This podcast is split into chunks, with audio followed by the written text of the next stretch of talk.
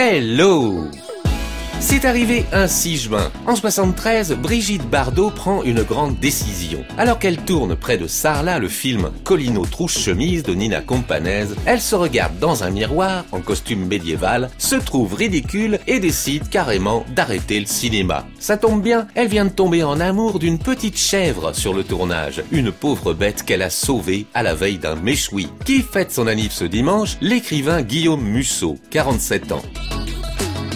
Dans ma story du jour, j'ai un tube chaud comme la braise, idéal pour votre barbecue du dimanche, Macarena, en juin 96.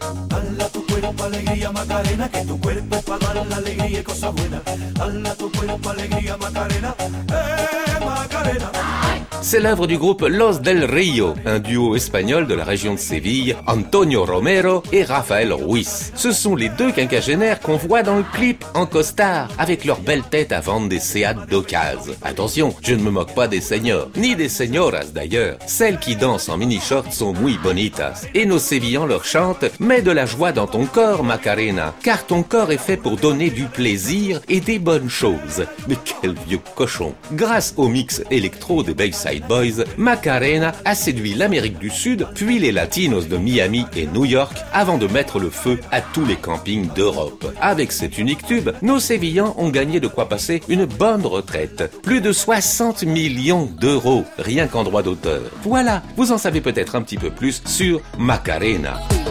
Merci qui